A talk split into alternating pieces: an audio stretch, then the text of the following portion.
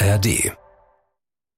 Talk mit Tees. Bei uns kam nie irgendjemand auf den Schulhof und war so, ach, du siehst aber süß aus, komm doch mal mit, ich äh, mach dich zur Filmdarstellerin. Ja. Ist mir leider nicht passiert. Mach noch mehr, spiel dich noch mehr aus, schreist ins Publikum. Das ist ja eigentlich wie so ein Teufelskreis, weil um eine Agentur zu bekommen, braucht man eigentlich schon Dreherfahrung. Um Dreherfahrung zu bekommen, braucht man aber eine Agentur, die einen zu Castings schickt. Ich glaube, es ist eine Mischung irgendwie, dass man nicht die Füße hochlegt und sagt, ach, die anderen sind schuld, aber dass man sich auch nicht verrückt macht und sagt, oh mein Gott, ich muss die ganze Zeit nur an mir arbeiten oder so. An Brünhild ist alles ganz, aber mein Herz, das spüre ich nicht mehr. Ein Podcast von SWR3. Mein Name ist Christian Thees und mein Name ist Lena Uschendowski. Die Frau Schauspielerin ist im Haus, die ja gerne auch mal ein paar extreme Rollen spielt, ob als Drogenabhängige bei Wir Kinder vom Bahnhof Zoo in der Serie oder als clevere Coderin und Computernerd in How to Sell Drugs Online Fast. Jetzt ist sie gerade in Worms und spielt dort die Titelfigur in dem Stück Brünhild auf der Wormser Freilichtbühne. Dann sagen wir erstmal Hallo und herzlich willkommen. Hallo zurück, ich freue mich sehr, dass ich hier bin. Ja. Und bei Bibi und Tina warst du natürlich auch dabei. Hammer. Ja, das war, ähm, ich würde mal sagen, meine erste Rolle mit Namen. Jungs gegen Mädchen, Mädchen gegen Jungs. Genau, ja. Lena, gerade in Worms. Was ist besser in Worms als in Berlin? Also, das Wetter ist schon sehr angenehm. Ähm, ich genieße es, dass ich nicht so viel frieren muss. Ja, musst, Und, musst du in Berlin ähm, gerade auch nicht allerdings. Ich glaube, da ist auch sehr warm. Wahrscheinlich, ja. Ähm, ja, ansonsten ähm, mag ich auch mag ich sehr gerne hier die Strandbar zum Beispiel in Worms. Ähm, man hat einen sehr guten Blick auf den Fluss und ähm, kann schöne Abende dort verbringen. Auf der Bühne wird gegeben eine moderne Version der Nibelungensaga. Was ist dein erster Satz zum Beispiel? Mein allererster Satz. Also das Stück fängt eigentlich direkt mit einer Verneinung an. mein, mein erstes Wort ist niemals. Nein. Ah. Ähm, genau, das Stück fängt eigentlich damit an, dass Brünhild selbst den Kampf, der in der Prophezeiung steht, verneint und sagt, nein, sie selbst möchte nicht kämpfen. Brünnhild, bei der ich ja nie weiß, wer sie jetzt eigentlich ist. Bei Richard Wagner ist sie vor allem die Tochter von Wotan und Erda und eine Walküre. Bei euch ist sie aber, glaube ich, Königin von Island, oder? Von Isenland, ja. Ach, von Isenland. Mhm. Das Stück orientiert sich ja an den nordischen Sagen, also überwiegend an der Edda. Darum auch Brünhild und Sigurd und eben nicht Siegfried und Brünhilde. äh, genau. Für deine Rollen magst du deine Frisuren gerne fantasievoll. Wie sieht sie jetzt aus? Also auf der Bühne dann? Ähm, also ich muss sagen, im Vergleich zu den anderen Rollen und DarstellerInnen ist es relativ schlicht bei Brünhild. Trotzdem ist es natürlich äh, fancy und ich, ich finde, es hat so ein bisschen was von einer Rocklegende, meine Frisur, überhaupt das ganze Outfit. Also es wird spektakulär auf jeden Fall. Okay, be beschreib nur ganz kurz, wie es ungefähr aussieht. Ähm, es wird sehr gelig, also gel in den Haaren. Lange in der Maske sitzen erstmal vorne, ne?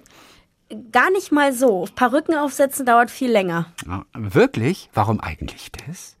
Naja, also da muss, muss ja erstmal quasi die eigenen Haare müssen so an den Kopf geklebt werden, dass sie nicht stören unter der Perücke.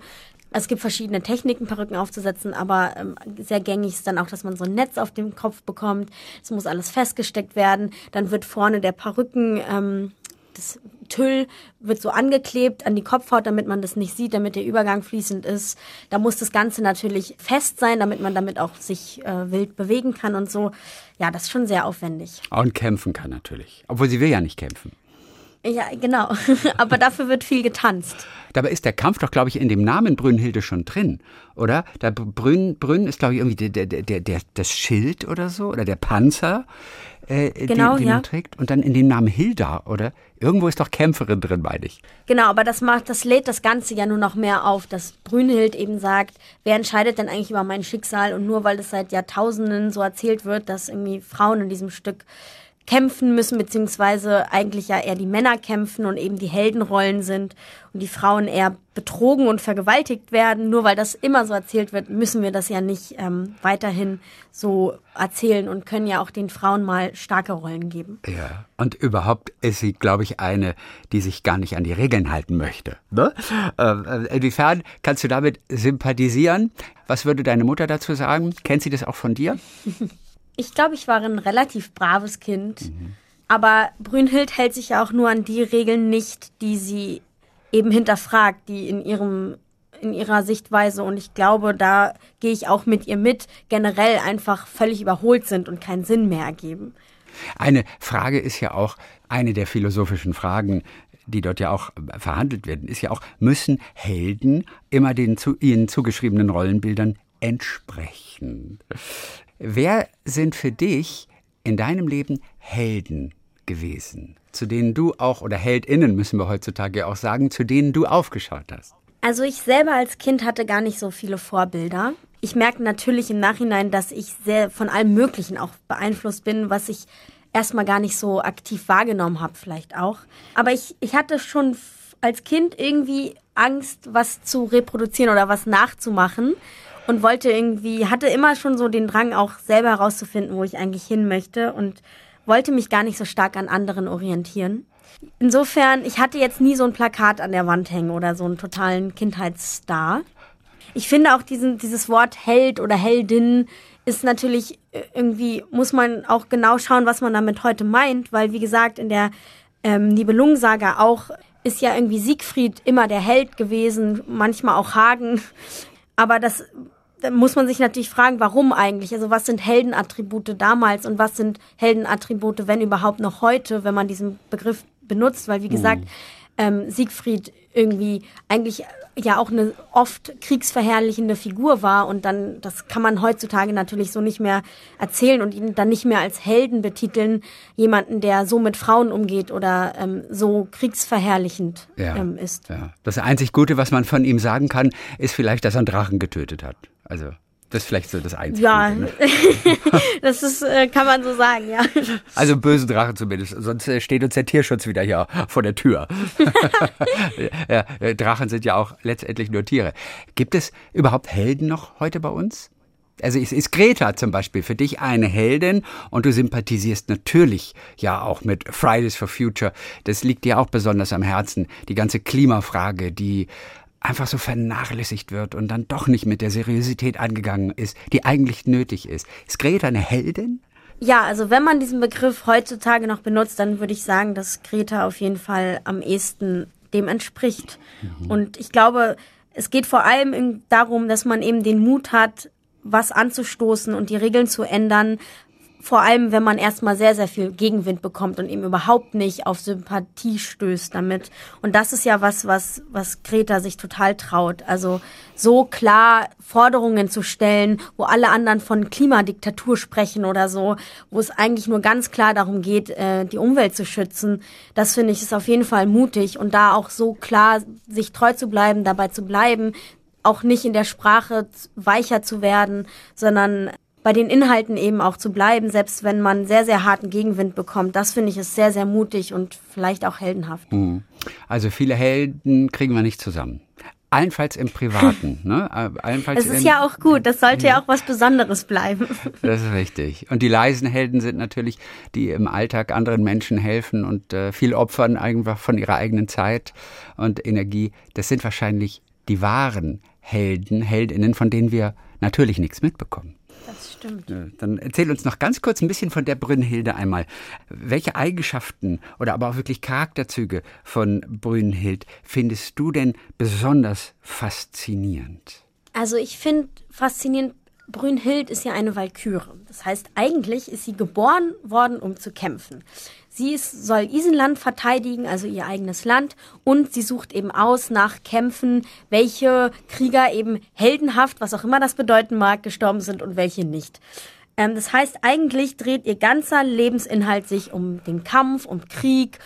Und ich finde es sehr stark von ihr, oder, und das ist, glaube ich, auch die Stärke, die die Figur für mich ausmacht, dass sie eben zu Beginn des Stückes anfängt, dieses Narrativ zu hinterfragen und dann auch zweieinhalb Stunden lang, obwohl alle an ihr äh, was von ihr wollen und eben sie davon überzeugen wollen, doch diese alte Prophezeiung zu erzählen und eben sich in ihr Schicksal zu fügen, mhm. eben doch diesen Kampf zu kämpfen, dass sie eben auch dabei bleibt und sagt, nein, ich träume von dieser anderen, besseren Realität, von dieser anderen Welt und ich möchte dafür kämpfen, dass ich eben, dass die, die Welt eine bessere wird und nicht diese alte Geschichte immer wieder neu erzählen zu müssen. Und also ich glaube, dass sie am Anfang auch eine Härte hat und eine, eine Stärke, weil sie die irgendwie haben muss, um eben auch bei sich zu bleiben, um, um für diesen Inhalt kämpfen zu können. Und dann verliebt sie sich aber eben in Sigurd und er sich auch in sie. Und ich glaube, dadurch, dass sie auch zum ersten Mal dann auch sowas wie eine körperliche Zärtlichkeit erfährt, wird sie dann auch weicher in, in ihrer Stärke. Also mhm. genau, oder vielleicht auch ein Tick menschlicher, weil Sigurd eben ein Mensch ist, sie ist eine Valkyrie, das ist ja was zwischen Gott und Mensch. Ja, und ich glaube, dann wird sie mehr und mehr auch ähm, vielleicht zu einem Sympathieträger oder zu einer Figur, mit dem mit der man sich auch noch mehr identifizieren kann als Zuschauer. Mhm. Wie hast du deinen Zugang, also den schauspielerischen Zugang jetzt zu ihr gefunden? Mit was bist du dann auch wirklich letztendlich angekommen, um all das auch zum Ausdruck zu bringen? An was hast du dich orientieren können? Was hast du für sie geschaffen für diese Rolle? Also das Tolle ist ja, dass wir Live-Musik haben. Und Daniel Morena, äh, das ist der Musiker, hat wirklich tolle Songs geschrieben. Das war natürlich erstmal, um so ein Gefühl zu bekommen, hilft es total, wenn man einfach richtig tolle Tracks hören kann die ganze Zeit morgens unter der Dusche, wenn man zur, bevor man zur Probe fährt. Ja, also es ist Rock, ähm, es ist Rock Music eher. Passend schon ein bisschen, ja. ja. äh, genau. ähm, und ansonsten in der Vorbereitung, also erstmal war es natürlich auch viel Recherche, um überhaupt erstmal zu verstehen, das Nibelungenlied, da gibt's ja zig Versionen und so. Und erstmal musste ich ja auch erst so verstehen, worauf fokussiert sich jetzt die Stückfassung oder die Geschichte, die wir jetzt erzählen? Man kann ja gar nicht auf alle Figuren so eingehen, weil es ja, wie gesagt, unzählig, ja, unzählig viele Versionen auch davon gibt. Und dann habe ich natürlich vorher aber auch mir einen emotionalen Zugang zu dem Text überlegt.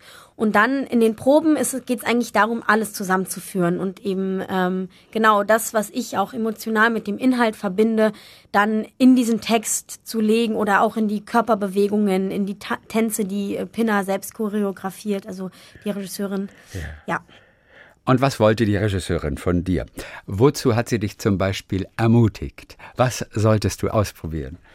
Ach, da gibt's einiges. Ähm, es gibt sehr, sehr viele Momente, die auch sehr körperlich sind. Es gibt viele auch so äh, performative Momente, wo nach vor allem auch einem langen Monolog zum Beispiel viel auch über so äh, Tanz erzählt wird. Und das ist was, was ich total liebe und was mir sehr viel Spaß macht und wo ich eigentlich auch immer mich freue, wenn Pinna kommt und sagt, mach noch mehr, äh, spiel dich noch mehr aus, komm an, vorne an die Bühne und ähm, schreist ins Publikum oder so. Äh, also Ermutigung eigentlich, ähm, ja. über die Grenzen zu gehen. Und tanzen und singen, das hast du ja von Grund auf gelernt im Prinzip. Du bist ja schon wirklich sehr jung, ich glaube mit acht Jahren bist du ja schon auf eine Musicalschule bist du gegangen und hast dort äh, Schauspielunterricht, Gesang, Tanzunterricht bekommen. Und äh, das hat natürlich auch geholfen dann auf dem Weg zur Schauspielerei, oder? Zu dem Zeitpunkt wusstest du schon, dass du es später mal auch beruflich machen würden wollen, äh, wollen würdest? Nee, also ich wusste nicht, dass ich es beruflich machen will, aber ich wusste, dass ich es mein Leben lang irgendwie machen will. Weil damals habe ich gar nicht so drüber nachgedacht, dass das jetzt auch eine Karriere werden könnte. Ich wollte es einfach machen. Und dann habe ich wie, schon, wie gesagt, sehr früh als Kind so Musical-Sachen gemacht. Das war aber eher ein sehr, sehr oder ein Hobby, was ich persönlich sehr ernst genommen habe. Das war jetzt keine Schule, auf die man geht, wo dann klar ist, man wird später Schauspielerin oder Musical-Darstellerin. Ja. Und dann so richtig professionell fing es ja eigentlich erst mit dem Film an bei mir und ist jetzt erst ähm, so auch ins Theater gerutscht. Wie leicht war der Weg dann letztendlich zu deinem ersten Film? Wie viel Eigeninitiative brauchtest du? Der war sehr körnig. Mhm. es war überhaupt nicht leicht, da reinzukommen. Das ist ja eigentlich wie so ein Teufelskreis, weil um eine Agentur zu bekommen, braucht man eigentlich schon Dreherfahrung. Um Dreherfahrung zu bekommen, braucht man aber eine Agentur, die einen zu Castings schickt. Wenn man weder noch hat, dann ist es super schwer, da reinzukommen. Und ich habe dann ähm, mit einem Freund der Familie, ähm, Kai S. Peak, das ist ein Regisseur, der hat mit mir wie so zwei Kurzfilme gedreht. Ich habe den damals angeschrieben und eben einfach gefragt, hey, ich habe hier zwei Lieblingsbücher, würdest du mit mir diese ähm, jeweils eine Szene aus den Büchern irgendwie einen kleinen Kurzfilm daraus machen? Und der fand es, glaube ich, auch ein bisschen süß, dass ihn da irgendwie eine Zwölfjährige anschreibt ja. und war aber so irgendwie auch wohlwollend und hat es dann mit mir gemacht und mir dann auch nochmal Tipps gegeben, an welche Agenturen ich das schicken kann. Genau, und das Ganze hat aber, also ich habe vorher schon eigentlich ein, zwei Jahre lang Agenturen angeschrieben und versucht, da einen Fuß in die Tür zu bekommen. Und es hat eben nicht geklappt, weil die immer meinten, ja, du brauchst leider Dreherfahrung, ohne geht nicht. Mhm. Genau. Welche Bücher waren das, deine Lieblingsbücher, die ihr dann zusammen ähm, ein, ein bisschen umgesetzt habt? Also es war ein, ein ich eine traurige und eine lustige Geschichte. Die Titel, um ehrlich zu sein, weiß ich gar nicht mehr. Aber das eine, bei dem einen ging es so um ein Mädchen, was die Mutter an Krebs verliert. Und es war die Szene, wo ihr Onkel ihr eigentlich erklärt, was der Tod bedeutet. Mhm. Und die andere, das war so ein lustiger, da geht es um so eine junge Detektivin, die so einen Ob also, äh, Obdachlosen versucht zu überreden, ihr bei der Recherche zu helfen, weil er mhm. ja immer eigentlich da auf der Bank sitzt und diesen Platz beobachtet, wo das Unglück passiert ist. Ach, guck mal bei dir war es nicht so wie bei vielen anderen Kolleginnen natürlich, die als Kinder sagen wir, irgendwie auf der Straße entdeckt wurden. Das ist auch so eine Geschichte, die man dauernd hört, oder? Ja, das ist das, was ich mir immer gewünscht habe als Kind, aber was leider nie passiert ist. Bei uns kam nie irgendjemand auf den Schulhof und war so, ach, du siehst aber süß aus, komm doch mal mit, ich äh, mach dich zur Filmdarstellerin. Ja. Das ist mir leider nicht passiert. Ja. Du hast ja auch einen Bruder, den Sebastian, der ist ja auch Schauspieler, der ist schon ein paar Jahre älter. Wie, wie alt, schon acht, neun Jahre älter als du, oder? Ähm, mehr, ich glaube 15 mehr? Jahre. Ja. Nein, der sieht so jung aus. Das kann man sich gar nicht vorstellen. Ja, wir sehen alle jung aus. In meiner Familie sehen wir alle sehr jung aus. Also ein bisschen liegt natürlich die Kunst auch bei euch in der Familie. So ist es nicht. Also Sebastian ist Schauspieler. Deine Mutter ist äh, Sängerin. Ich weiß nicht, sie hat Chansonabende hat sie veranstaltet. In welchem Rahmen? Professionell oder? Also sie hat relativ spät erst mit der professionellen Karriere da angefangen. Auch äh, aus ihrem eigenen Lebenslauf heraus begründet. Meine Mutter kommt ja aus der DDR und hat aber so eigentlich mit meiner Geburt, also so um die 2000er herum, angefangen, das auch als professionelle Karriere zu machen.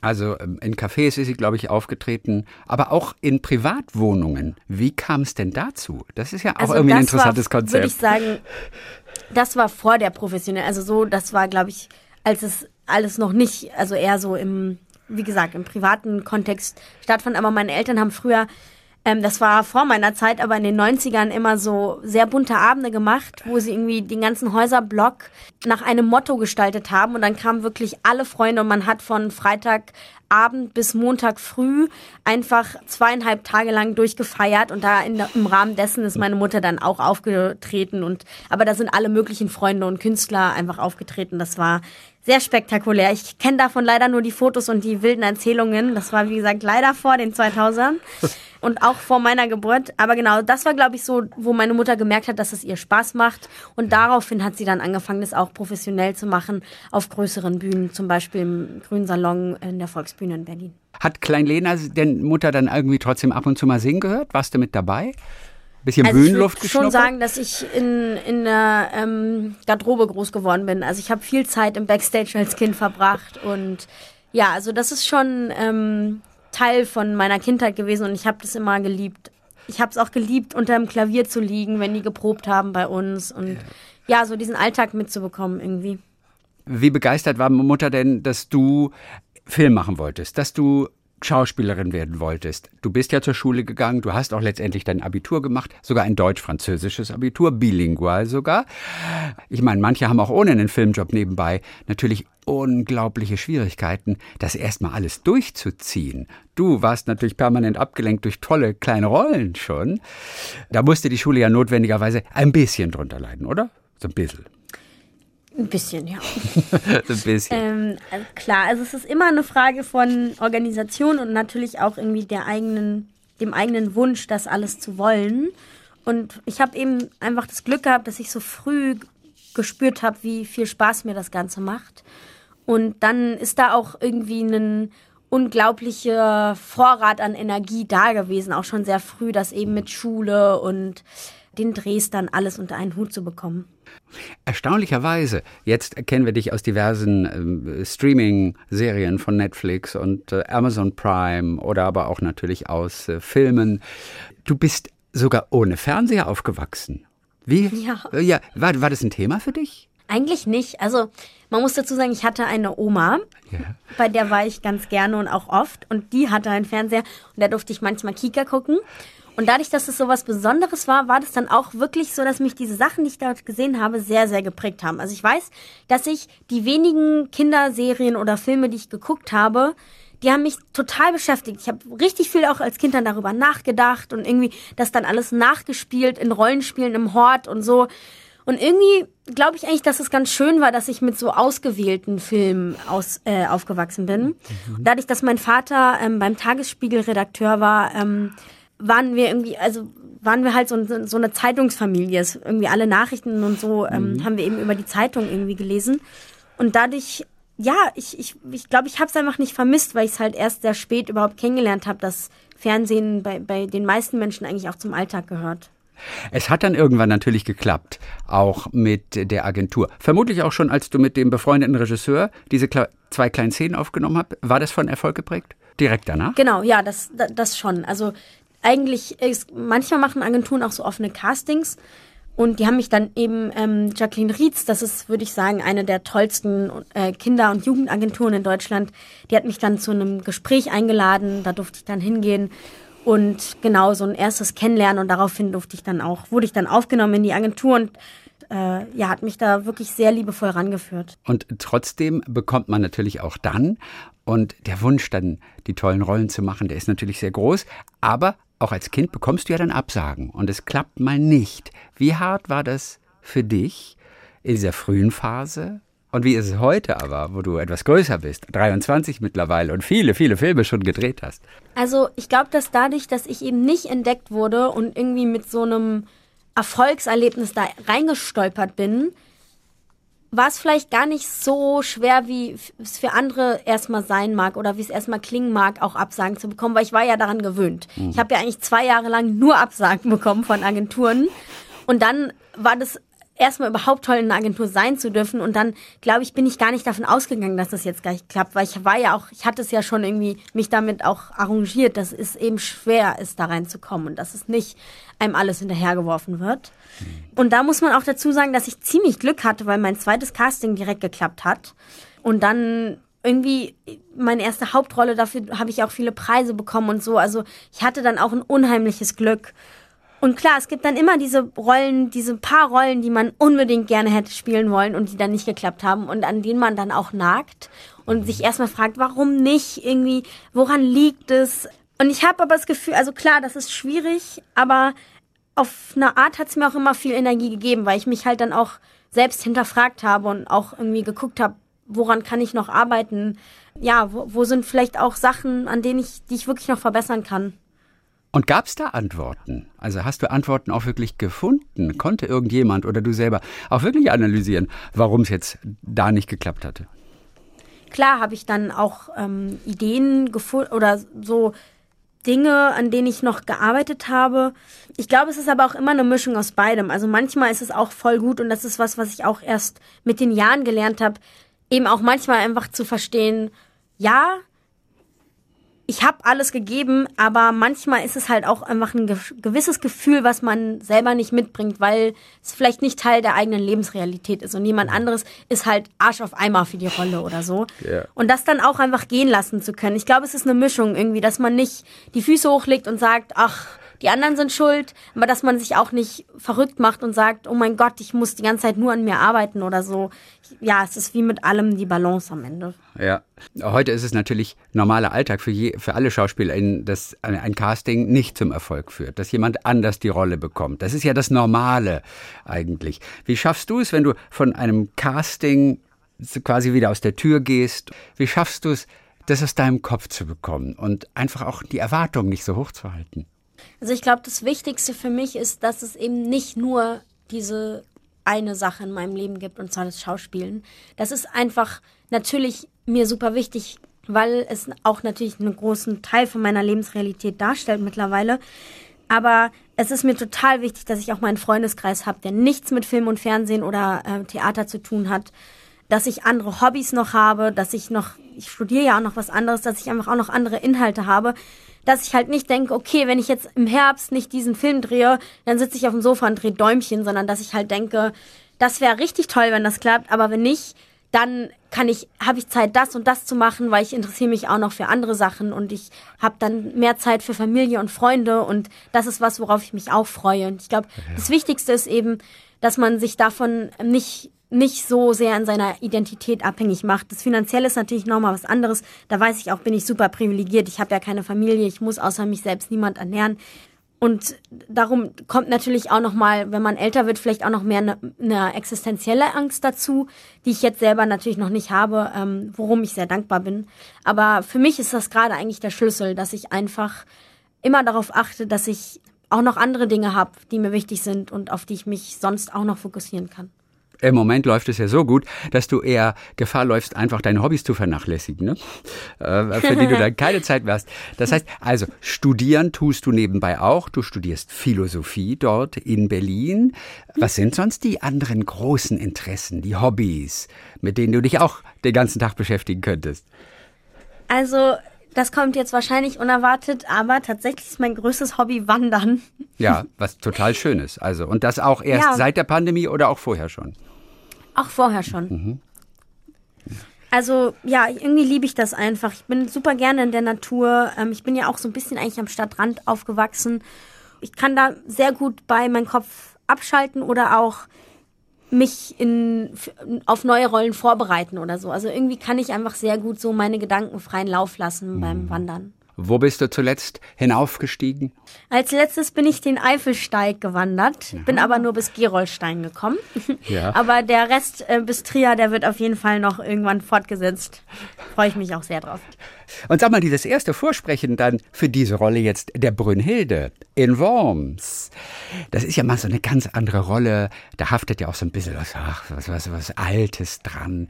Wie war deine erste Begegnung mit Brünnhilde beim Vorsprechen? Also der Stücktext selbst, das ist ja eine Uraufführung, das heißt, es ist ja auch auf eine Art trotzdem ein moderner Text, yeah. auf eine Art. Yeah. Ich finde auch, dass es eine wirklich gute Mischung geworden ist aus sehr großer, bildhafter Sprache und dann aber auch wieder wird die total gebrochen und es gibt irgendwie moderne Ausdrücke da drin. Genau, und auch der Monolog, den ich vorgesprochen habe, der auch aus dem Stück stammte, der war eben auch schon so, dass er sehr mit der Sprache auch spielt. Mhm. Ja, und eigentlich finde ich es total schön, dass man sich so in den Momenten, wo man Bock drauf hat, sich total auf dieses auf diese triefende Geschichte voller irgendwie großer Worte und großer Gefühle, so dass man sich da drin wälzen kann. Ja. Ähm, und im nächsten Moment dann aber auch total damit bricht und irgendwie einen rockigen Popsong singt oder so. Irgendwie, ich, ich mag diese, diese Brüche und auch diese, das Publikum immer wieder damit zu überraschen. Ich glaube, dass das ganz cool ist. Die ersten drei Sätze von diesem Monolog, den du auch schon äh, beim Vorsprechen äh, gemacht hast, welche sind das? Oh Gott, ich, also um ehrlich zu sein, würde ich lieber sagen, äh, kommt euch das Stück angucken ja, also ich, ich würde da, glaube ich, lieber den, den Cliffhanger lassen. Ja, ja, Lena, du lenkst jetzt einfach nur ab, weil du den Text noch nicht wieder gelernt hast. Deswegen. Das stimmt nicht, das stimmt nicht. du hast alles drauf jetzt mittlerweile schon? Ja. Ähm, also es ist schon auch so, dass viel noch während der Proben entsteht und es gibt auch noch ähm, Texte oder Szenen, die noch nicht ganz klar sind, mhm. aber den Großteil habe ich auf jeden Fall im Kopf, ja. ja. Du hast ja nun auch im Filmbusiness wirklich die Chance, bei wirklich tollen, vielen Filmen und äh, Serien mittlerweile auch mitzuspielen. Inwiefern spürst du manchmal auch den Druck, der damit verbunden ist. Man ist einer der Hauptdarstellerinnen. Ja, mit, mit, mit der eigenen Leistung steht und fällt natürlich auch so ein Produkt. Wie viel Druck spürst du? Also klar, es gibt diese Momente, wo man den Druck spürt. Im Großen finde ich es aber eigentlich immer nur kontraproduktiv. Oder ich merke selber, dass es mir überhaupt nichts bringt, mich von diesem Druck so leiten zu lassen. Und dann eigentlich am liebsten schüttel ich den dann ab. Ähm, ich habe da auch so fast wie so ein Körperritual, ich weiß nicht. Mhm. Ähm, aber Hunde zum Beispiel, wenn die aus dem See kommen, dann schütteln die sich ja immer so. Und ich finde, das ist eigentlich immer ein, ein super Körpermove. Und wenn ich merke, oh Gott, jetzt hänge ich in meinem Kopf fest und äh, denke irgendwie über Druck nach, dann schüttel ich mich und ähm, versuche das einfach gehen zu lassen und daran zu denken, was ich inhaltlich erzählen möchte, welche Emotionen ich tragen möchte, warum mir diese Geschichte und die Figur am Herzen liegt und dann in diese Spielfreude zu kommen. Und das ist eigentlich das Wichtigste. Und dann habe ich einfach nur Bock auf die Bühne zu gehen und muss nicht mehr über Druck nachdenken. Okay. Und beim Drehen ist es das Gleiche. Also das funktioniert bei dir. Die Kolleginnen haben, sich schon, haben dich schon oft sich schütteln sehen dann. Das sind für mich eher private Momente. Und woher hast du diese Geste zum Beispiel? Von einem eigenen Hund Ähm, mal, von einer Schauspiellehrerin, Lehrern? Tatsächlich äh, bin ich mit sehr, sehr vielen Tieren groß geworden. Wir hatten auch immer mindestens einen Hund. Bis heute haben meine Eltern einen Hund, mit dem ich auch gerne wandern gehe. Den leihe ich mir manchmal aus. Eigentlich habe ich das einfach, ich weiß nicht, ich glaube, ich mache das so schon seit ich Kind bin. Ja, das Ja. ist wahrscheinlich was, was meine Eltern mir indirekt mit auf den Weg gegeben haben. Das Gute ist, wer Druck hat, der kennt seinen Text vermutlich besonders gut, oder? Ja, Wie lernst du deinen Text und wo? Außer beim Wandern. also Obwohl, da gehört die Arbeit eigentlich dann nicht hin, um den Kopf frei zu bekommen, oder? Beim es, Wandern. es gibt diese und jene Wanderurlaube. Ich mache es manchmal auch als Vorbereitung oder als Nachbereitung. Sonst lerne ich meinen Text ja am liebsten eigentlich in einem sehr ruhigen Moment. Gerne auch. Also das Wichtigste beim Textlernen ist, dass man nicht zu müde ist und dass man Lust hat auf den Text. Sonst kann man sich nicht konzentrieren. Es bringt überhaupt nichts, irgendwie eine Stunde auf den Text zu starren und immer wieder dieselben Sätze zu lesen und, und nicht zu wissen, was eigentlich gerade der Inhalt ist. Und dann hat man eigentlich einfach nur eine Stunde Zeit verloren. Mir hilft es immer total, wenn ich während ich Text lerne auch direkt mit den Sätzen was verbinde, also was assoziiere. Und dann schweife ich manchmal auch ab und äh, versinke dabei in Gedanken oder in Erinnerungen oder so. Aber das Gute ist, dann habe ich halt direkt irgendwie auch einen Zugang dazu, der auch persönlich ist. Und dann kann ich mir den Text besser merken. Ich habe dich ja das erste Mal ja gesehen in How to Sell Drugs Online, Fast, was ja auch eine ganz besondere Serie ist. In Staffel 1 hast du eigentlich nur einen Mini-Auftritt, ne? Und es war noch gar nicht so klar, ob du in Staffel 2 überhaupt dabei bist. Warum musstest du tatsächlich nach Staffel 1 sogar noch mal zum Casting? Naja, das liegt schon auch daran, dass ja verschiedene Regisseure die Staffeln gemacht haben. Und das schon auch üblich ist, dass man dann nochmal quasi, bevor man ähm, ja sicher besetzt wird, eben mit der Regie dann auch eine, ein Casting hat, die dann auch tatsächlich diese Staffel dreht. Bei der ersten Staffel hatte ich ja wirklich eigentlich nur einen Voice-Over-Auftritt und dann gab es so ein bisschen Bild-Footage. Und ich meine, also ich glaube, es lag auch daran, dass das erste Casting, was ich hatte, war gar nicht mit Danilo zusammen. Ähm, das heißt mit dem anderen Darsteller. Und da wir ja die Love Story spielen, war es natürlich auch, natürlich auch wichtig, nochmal zu gucken, wie jetzt unser Verhältnis ist oder wie unsere Chemie auch ist und ob wir zusammen gut spielen können. Kannst du als Schauspielerin eigentlich noch entspannt Serien oder auch Filme gucken? Ich frage mich immer, wie viel analysierst du? Weil du bist ja vom Fach, weißt du? Ja, also ich wünschte manchmal, ich könnte es besser. Ähm, ich habe das Gefühl, je besser der Film, desto mehr kann ich mich auch darauf einlassen und vergessen. Manchmal ist es aber auch so, dass ich dann so fasziniert bin von der Arbeit, dass ich umso mehr irgendwie anfange zu analysieren und denke, meine Güte, wie genial hat der das denn gespielt oder diese Kamerafahrt, wie haben die das denn gemacht und dann, also es ist schon eigentlich, wenn mir ein Film oder eine Serie gut gefallen hat oder auch ein Theaterstück, dann recherchiere ich immer danach, wer sind die Leute, wie kam es dazu und so, weil ich ja natürlich auch eine Faszination habe und irgendwie dann auch verstehen möchte, wie es dazu kam, dass diese, dieser Film jetzt so gut geworden ist. Bei wem hast du zuletzt recherchiert? Das letzte, also ich habe jetzt auch in Vorbereitung hierfür, hat uns ähm, Pinna, die Regisseurin, eine ganze Liste mit Filmen ge äh, gegeben, was für mich auch toll war, weil da auch viele Klassiker drauf waren, die ich noch gar nicht kannte. Ist fast ein bisschen peinlich, aber zum Beispiel den alten Blade Runner und auch äh, den, den ersten Dune kannte ich gar nicht. Ähm, und da zum Beispiel habe ich, den habe ich geguckt, also auch Blade Runner war mega fasziniert. War, wie gesagt, war mir fast auch ein bisschen peinlich, dass ich den noch nicht kannte. Danach habe ich auch direkt recherchiert, erstmal, wer da die Macher waren. Ich habe weder den einen noch den anderen gesehen. Aber ich bekenne mich jetzt dazu. Dann ist das hier mit ein, auf jeden Fall ein großer Tipp. Ähm, lohnt sich. Okay, inwiefern war es wichtig für eure Produktion? Was konntet ihr da daraus mitnehmen? Also das ganze Theaterstück ist ja so ein bisschen auch so aufgezogen, was ist die Realität, wer bestimmt die Realität, ähm, wer bestimmt mein Schicksal.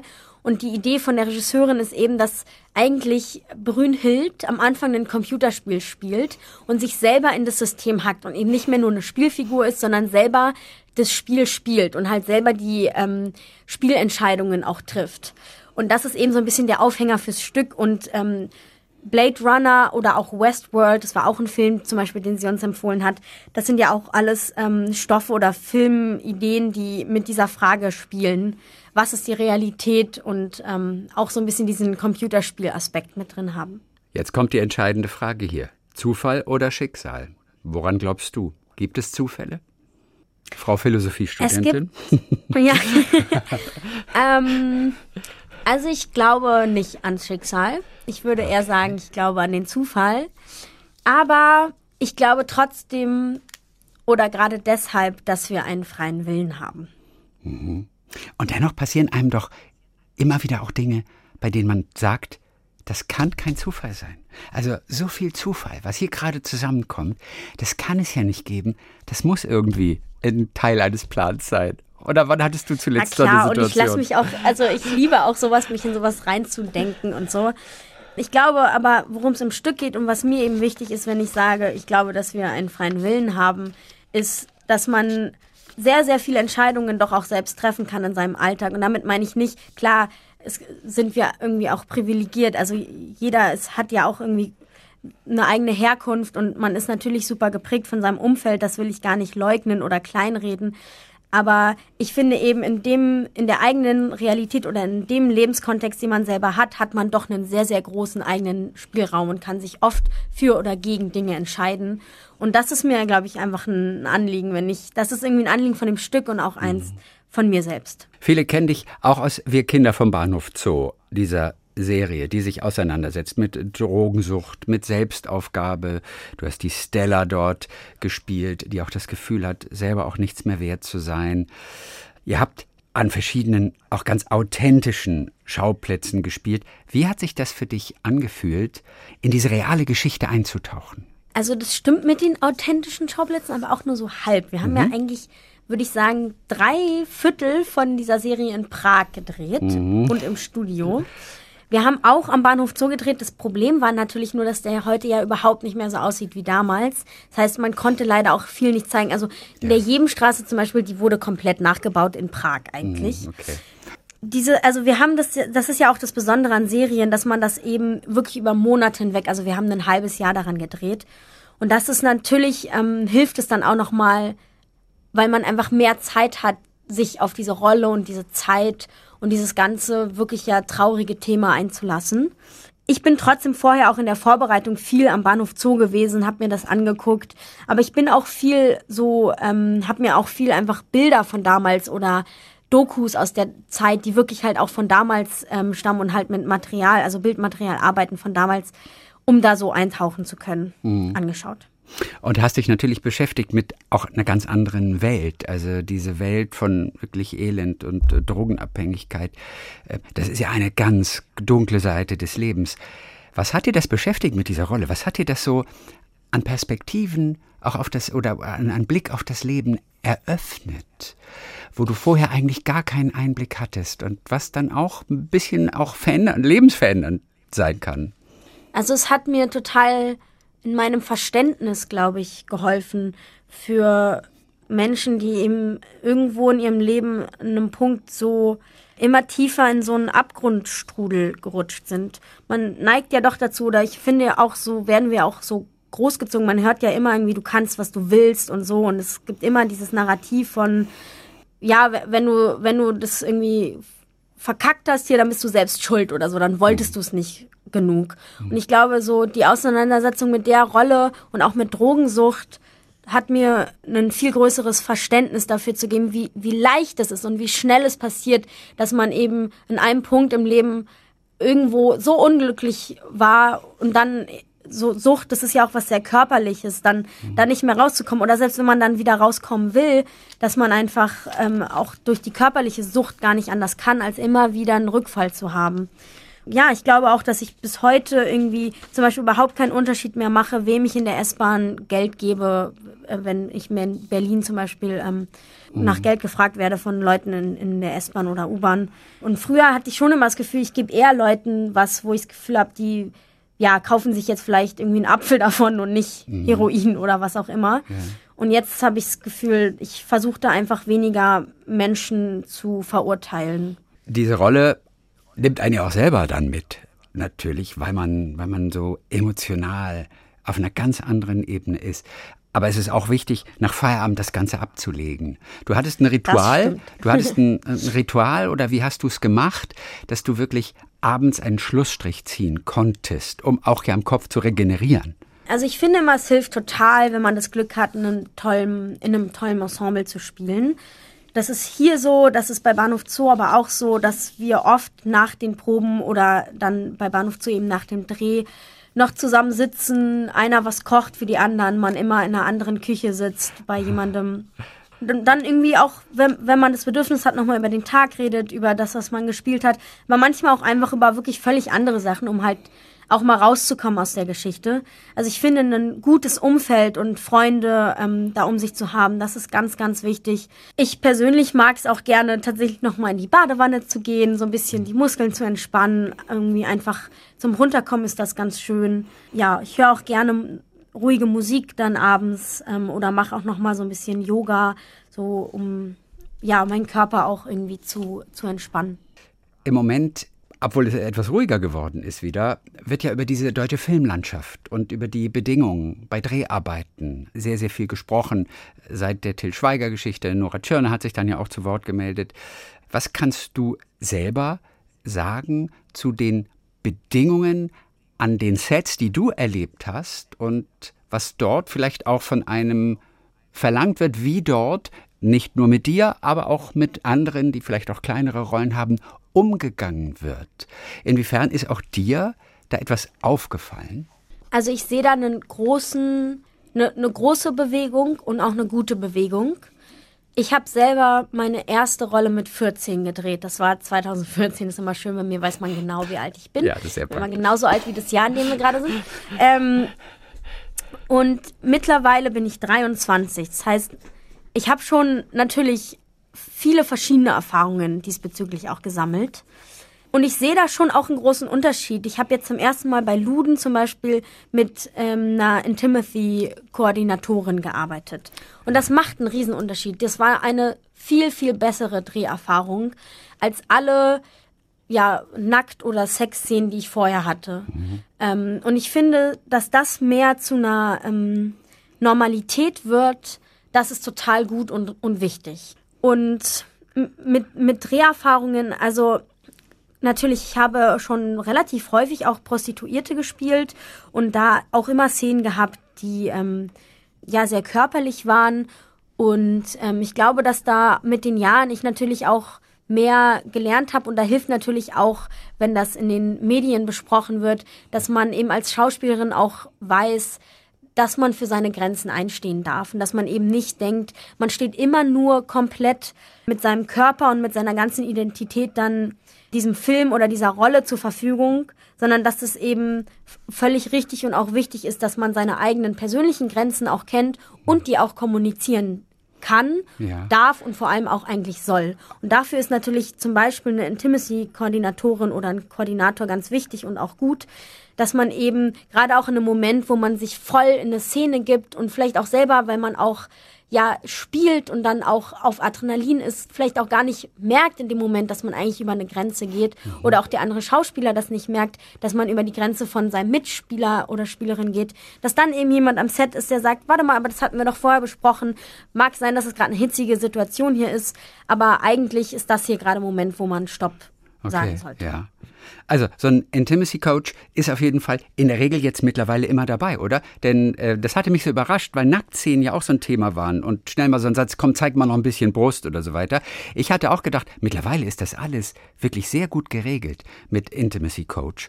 Lena, die zurzeit oder jetzt bald, müssen wir sagen, auf der Bühne steht in Worms, auf der Freilichtbühne bei den Nibelungenfestspielen, als Titelfigur in diesem Stück Brünhild. Welche Szene wird noch geprobt heute? Was äh, steht gerade an? Wo bist du drin? Ähm, heute proben wir, ich glaube, die erste Hälfte der zweiten Hälfte, also quasi den Anfang nach der Pause. Okay, und das Erste, was du machst da, ist was? Ich habe tatsächlich ähm, erstmal ein ziemlich, also wir alle haben eine ziemlich tolle Tanzchoreografie mhm. und dann habe ich einen Monolog, den ich sehr liebe, auf den ich mich auch sehr freue, dass wir den heute proben. Und der erste Satz von dem Monolog, den musst du uns aber noch geben. ähm, na gut. An Brünhild ist alles ganz, aber mein Herz, das spüre ich nicht mehr. Wie schön. So viel zu den großen Worten. Toll. Lena Oschendowski, dann sagen wir ganz äh, herzlichen Dank für heute. So, was gibt's heute bei dir zu Mittag? Ich habe gehört, in Worms gibt es extrem gute Cur Also- Currywurst mit Milchreis. Das hast du mal gegessen ähm, als ähm, ja, Einlösen einer verlorenen Wette. Worum ging es bei der Wette damals? hat- ja, das ist aber wirklich jetzt äh, minutiöse Recherche gewesen. Das stimmt. Ich, äh, also um ehrlich zu sein, ich weiß es gar nicht mehr genau, worum wir gewettet haben, aber ich war wirklich noch ein Kind. Es war in so einer Ferienfreizeit im Elbsandsteingebirge. Ich hab, in den Sommerferien habe ich immer gerne so ähm, Ferienfreizeiten gemacht früher.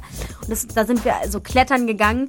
Den Inhalt der Wette weiß ich nicht mehr. Ich weiß nur noch, dass ich äh, Currywurst mit Milchreis, um Gottes Willen. Talk mit Tees.